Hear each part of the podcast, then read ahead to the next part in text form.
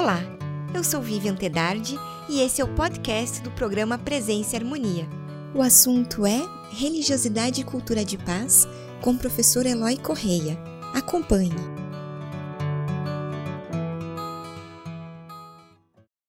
Professor Eloy, que bom recebê-lo mais uma vez aqui no programa Presença e Harmonia. Obrigada por aceitar o nosso convite. Sou eu que agradeço e é sempre uma felicidade estar com vocês. Obrigada.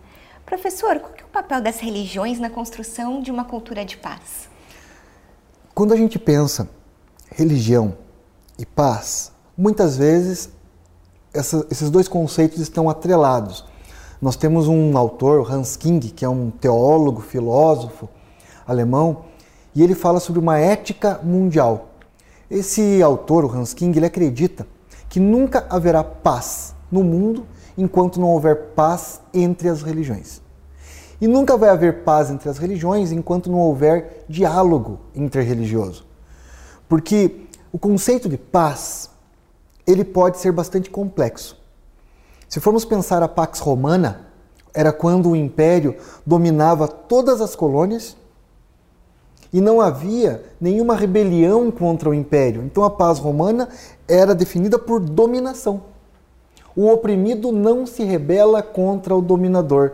Temos paz. Mas não é essa paz que nós pensamos quando é, é, estamos aqui tentando entender a paz e a religião. Porque também podemos pensar a paz como ausência de conflito, nesse caso. Ou ainda a paz como autorrealização. Por exemplo, paz coletiva e paz individual. Uma pessoa pode viver numa região ou numa área de conflito, mas estar em paz consigo mesma. Ou ainda, um indivíduo pode viver em, em um país, em uma nação, aonde prepondera a paz, mas ele não está em paz consigo mesmo. Então, quando nós fugimos desse conceito da pax romana, de uma paz é, é, gerada por dominação, é preciso pensar que nós temos é, povos periféricos, por exemplo, os africanos e os indígenas. Periféricos em que sentido? Foram e continuam sendo oprimidos. Falar para eles de paz é complicado porque não é o mesmo conceito europeu, o eurocêntrico de paz.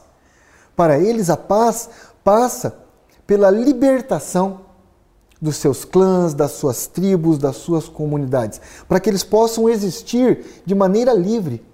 Então, o conceito fica mais complexo quando pensamos paz ligada à ideia de igualdade, liberdade, todos tendo alimentação, saúde, educação. Por outro lado, a mesma religião que, enquanto o conceito em si de religar, eh, traz essa ideia de religação, se a gente for pensar a história da humanidade, os grandes conflitos tiveram como plano de fundo religião. Então a religião que religa também separa. Não significa que a religião seja uma coisa ruim. Se nós formos pensar, ainda em Hans King, ele vai dizer que existem preceitos éticos em todas as religiões que falam sobre a paz. Por exemplo, o Islã, uma religião que está envolvida num, dentro eh, de uma atmosfera mundial, muitas vezes as pessoas ligam o islamismo com a ideia de guerra, conflito, né? o jihad, a guerra santa. Mas a palavra islâmico significa literalmente paz. Se pegar o Corão, que é o livro sagrado dos muçulmanos, ele em muitos momentos fala da paz. E quando se fala de jihad, a guerra santa, existem dois jihads, de acordo com o Gamal Omairi, que é o representante, uh, um dos, dos, muçulmanos aqui uh, da nossa região, que, que fala também da palestra para professores. E ele diz o seguinte: existe o grande e o pequeno jihad. O pequeno jihad é a luta do homem contra o mundo. E o grande jihad é a luta do homem contra si mesmo. Tem até uma, uma frase, né? Se queres paz, te prepara para a guerra. Algumas vezes é preciso lutar para chegar até a paz por conta da ideia do homem contra o próprio homem, do conceito de dominação. Mas se as religiões têm uma ética mundial, uma ética mínima, e todas as religiões, na sua essência, pregam a paz, o que acontece é que seres humanos que assumem o rótulo de religioso usam sua religião para promover conflitos. Se a gente pensar que no Brasil os terreiros de Umbanda e Candomblé que são, infelizmente, constantemente invadidos e profanados em nome do cristianismo.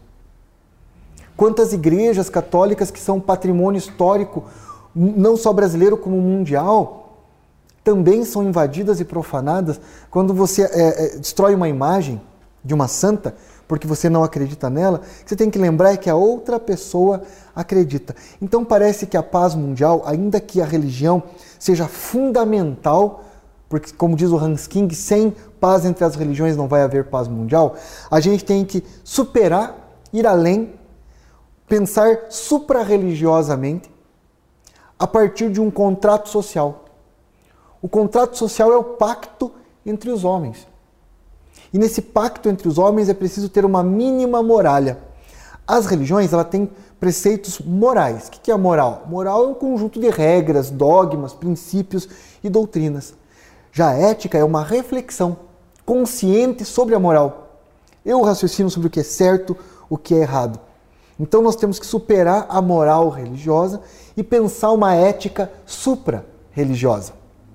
E aí, inclusive, entrar no campo da política termos políticas públicas que é, direcionem que os cidadãos, para viver em paz com os outros, precisa respeitar o espaço do outro, tanto físico como psíquico e religioso. Eu não preciso acreditar em uma palavra do que você acredita, mas eu tenho o dever cívico de respeitar as suas crenças. E eu penso que a paz começa por aí quando eu respeito a religião ou a religiosidade do outro. A gente falou religião e religiosidade. Às vezes elas podem parecer sinônimos, mas não são necessariamente. Você pode explicar para nós essa diferença entre as duas palavras? Então, quando você fala religião, uh, existem alguns teóricos que dizem que na Bíblia, ou no Antigo ou no Novo Testamento, você não encontra esse conceito de religião. Ele é posterior. Também, quando nós pensamos povos indígenas, a palavra religião não se aplica totalmente. Muitas religiosidades africanas também não. Porque a ideia de religião vem do latim religar. Por que religar? Porque Adão e Eva foram expulsos do paraíso, por isso agora eles têm que religar ao Criador. Então a palavra religião tem uma origem, uma gênese ligada ao pensamento judaico, posteriormente judaico-cristão sem fundir judaísmo e cristianismo, mas uhum. dentro de uma tradição judaico-cristã. A partir daí, você vai ter o advento do cristianismo. O cristianismo se torna uma religião. Jesus não era adepto de uma nova religião. Os seguidores deles não queriam fundar uma nova religião. Jesus nasceu no contexto do judaísmo. Ele próprio disse: Eu não vim destruir a lei, eu vim cumpri-la. Posteriormente a ele, é que foi criada uma religião católica, que significa universal, católico, apostólico, romano. A partir daí você tem o luteranismo, né, com a reforma protestante, calvinismo, anglicanismo, agora os pentecostais. Isso pensando o universo cristão. A palavra religião ela é muito é, é, específica, digamos assim, para o judaísmo, islamismo e cristianismo, que tem a sua base doutrinária na Gênese bíblica, no Antigo Testamento. Quando pensamos o budismo, o budismo é uma religião que a princípio não há um Deus transcendente. Buda não era Deus, Buda era o iluminado e no budismo você olha para dentro. Também não há salvação, e sim a iluminação. Então não teria religião nesse sentido, o budismo não seria uma religião. Quando você pensa as religiosidades indígenas, elas são uma imanência. O sagrado é a natureza. Eles vivem no sagrado. As religiões africanas, ainda que tenham os orixás, eles são forças e energias da natureza. São religiões anímicas, nas palavras da sociologia, né? uma religião anímica, ligada às forças da natureza. Então elas não são necessariamente religião. Mas a gente amplia esse conceito de religião para reeleger aquilo que eu elejo como sagrado ampliamos o conceito de religião e aí nós temos a religiosidade. Então, a religiosidade é quando a pessoa se apropria de elementos de várias religiões e constrói a sua própria religiosidade. A religião ela está no objeto. A religião católica, a religião adventista, poderíamos ainda dizer, ampliando o conceito, a religião budista, a religião islâmica, a religião indígena, para ter uma moeda de troca. Então a religião está lá, ela tem um grupo de dogmas, ela tem livro sagrado escrito ou oral, ela tem ritos e rituais, ela tem festas, ela tem lugar sagrado, ela tem uma forma de organização. É a religião. A religiosidade está no sujeito.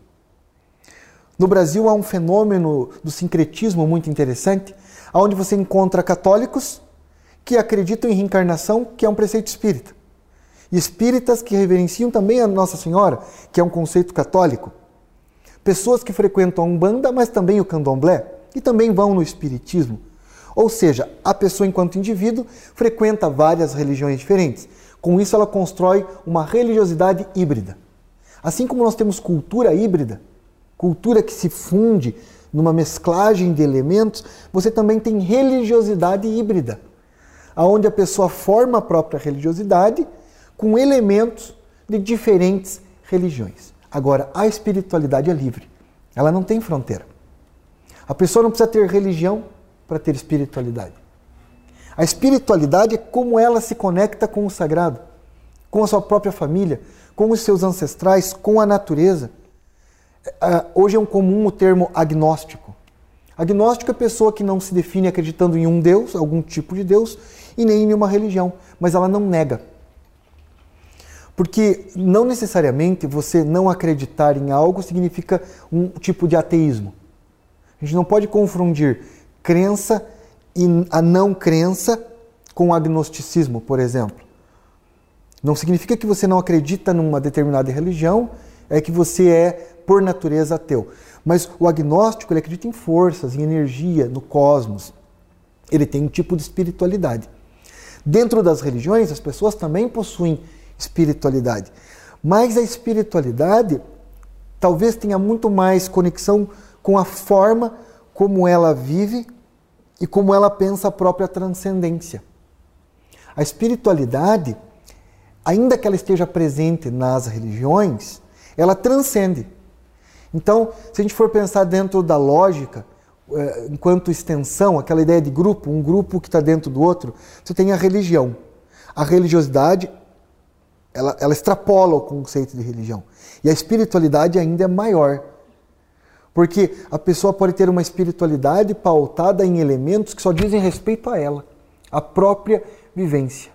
E nós temos hoje, inclusive, religiões modernas, se é que podemos chamar de religiões modernas, que alguns vão chamar de seitas, mas eh, dado o devido respeito, são religiões modernas ou espiritualidades modernas que fundem elementos das culturas mais antigas e ancestrais, com a física quântica, com filosofias uh, tanto da Grécia como orientais.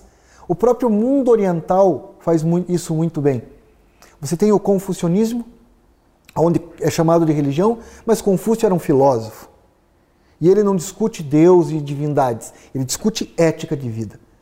Você tem o taoísmo, onde Tao é literalmente o caminho, uma religião antiga oriental, mas também não está preocupada com a transcendência, e sim com o caminho.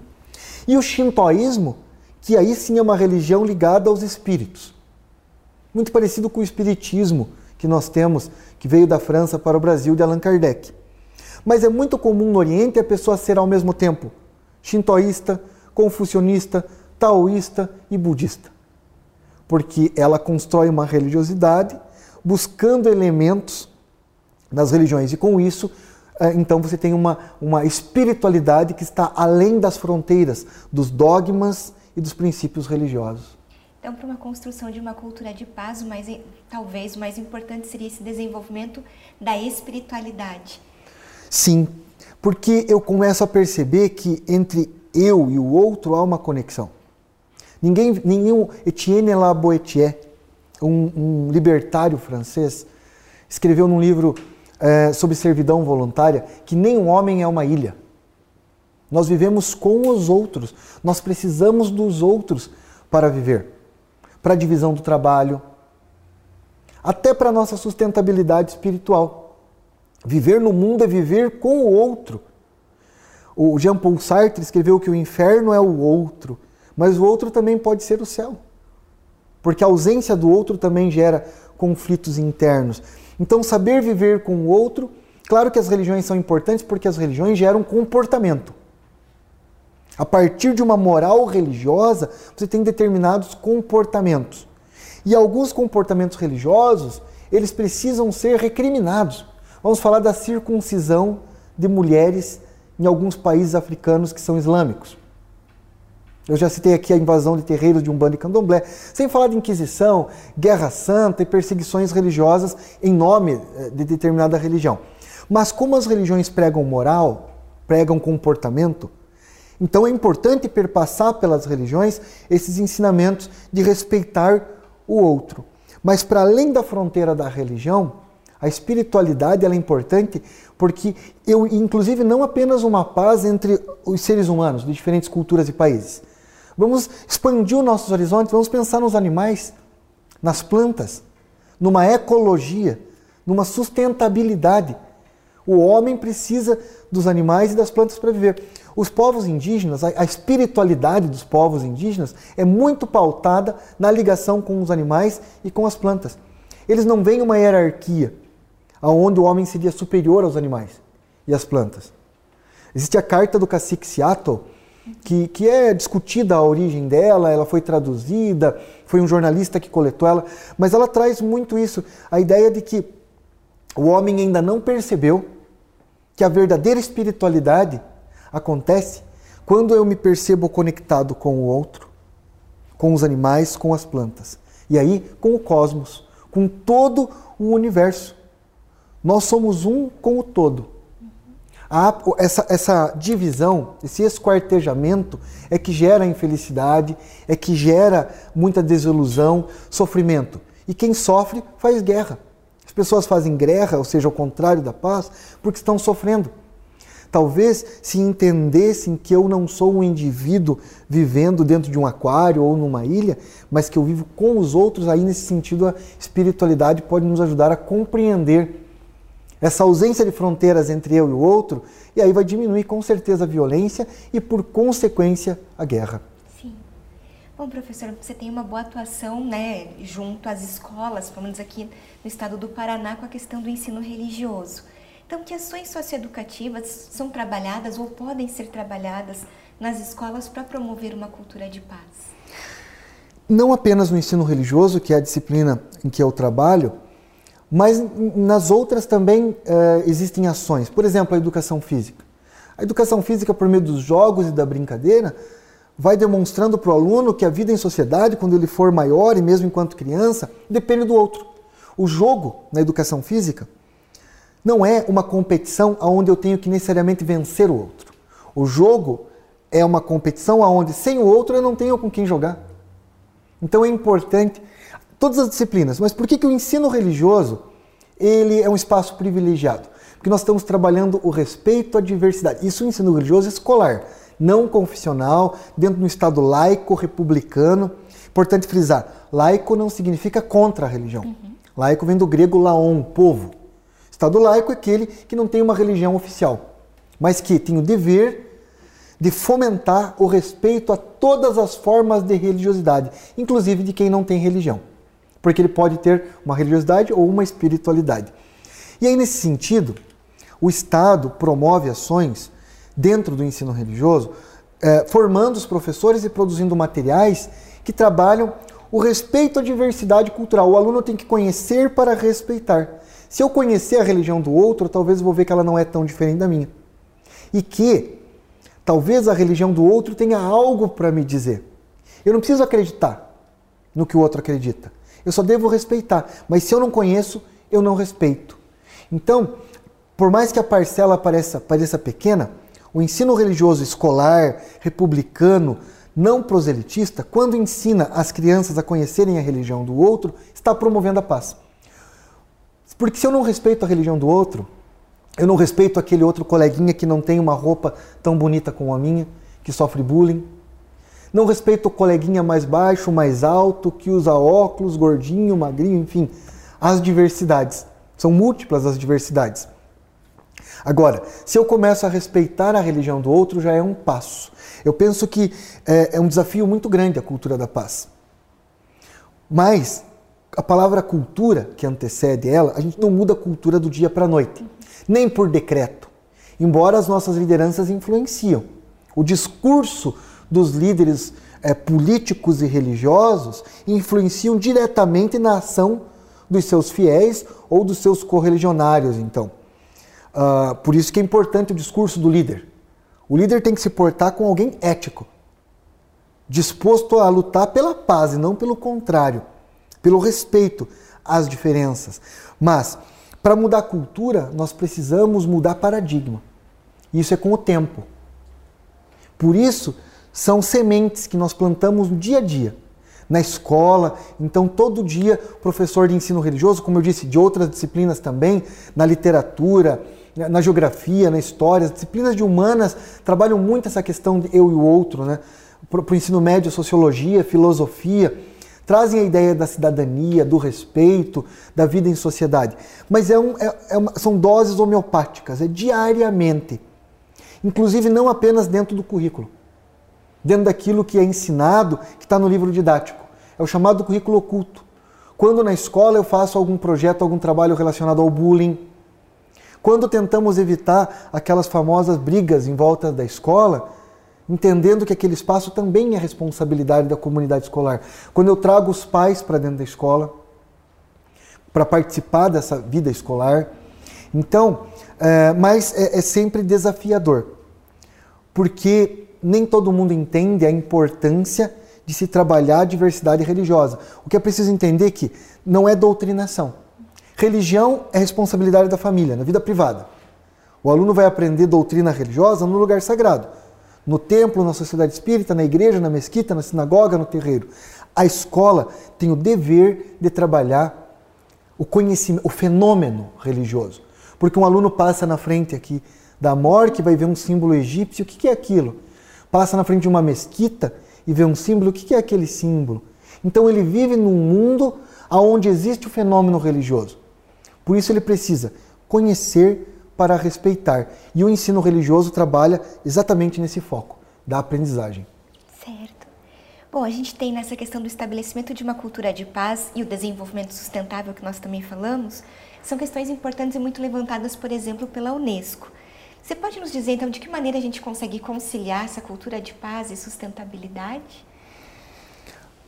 Como eu disse, muitas religiões possuem já dentro do seu código doutrinário muitas ações ligadas à natureza, principalmente as religiões de matriz africana e é, indígenas, de alguma maneira as orientais também.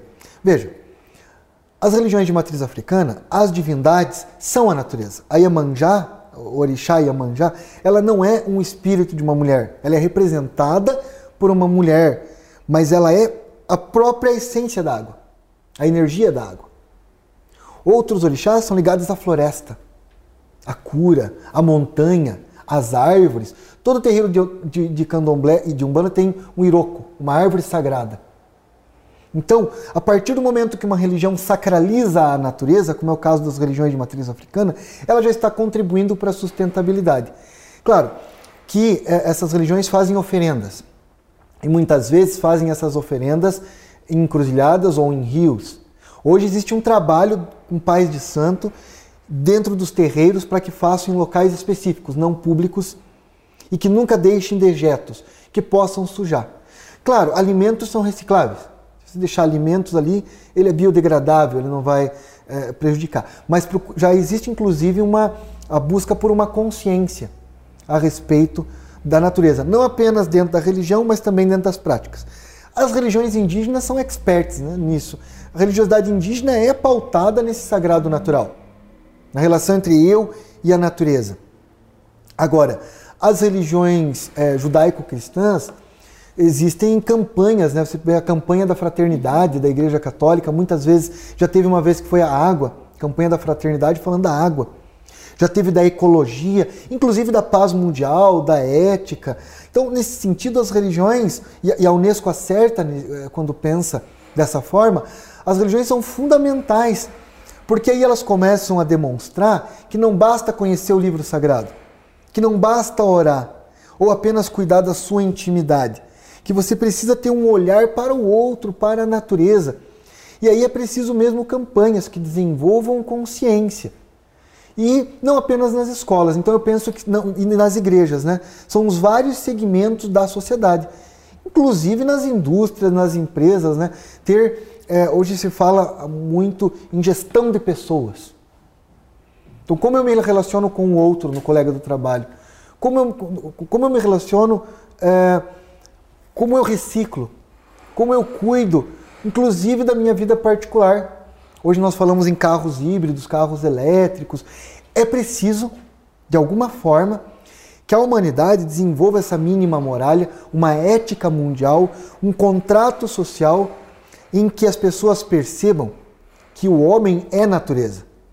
E quando a gente fala em jogar fora, né, jogar o lixo fora, fora da onde? Nós vivemos no planeta Terra. E o problema é que o nosso consumo ele é linear. Nosso calendário é linear. O que nós não percebemos é que tudo no planeta Terra é cíclico. O ciclo da natureza, o ciclo da, ar, da água, o ciclo da vida. E a Terra não é linear, os recursos são esgotáveis. O petróleo vai acabar. Tudo que vem do petróleo, tinta, plástico, tudo isso vai acabar. E por isso que é tão importante que as religiões também colaborem junto com a escola, junto com a política, com as empresas, com as indústrias. Porque se há uma mudança de sociedade, ela tem que de, de consciência, ela tem que part, partir de vários segmentos sociais. Ações isoladas ajudam, mas não dão conta do problema. Professor, eu agradeço muito sua participação aqui conosco hoje. Já deixo o convite né, para um próximo retorno. Muito obrigada. Sou eu que agradeço, estou sempre à disposição. Obrigada. Concluímos assim mais uma edição do programa Presença e Harmonia. Para acompanhar os nossos programas em vídeo e áudio, visite o portal da MORC no endereço www.amorque.org.br. Em nome da MORC GLP e de toda a nossa equipe de produção, queremos agradecer o prestígio de sua audiência. Paz profunda!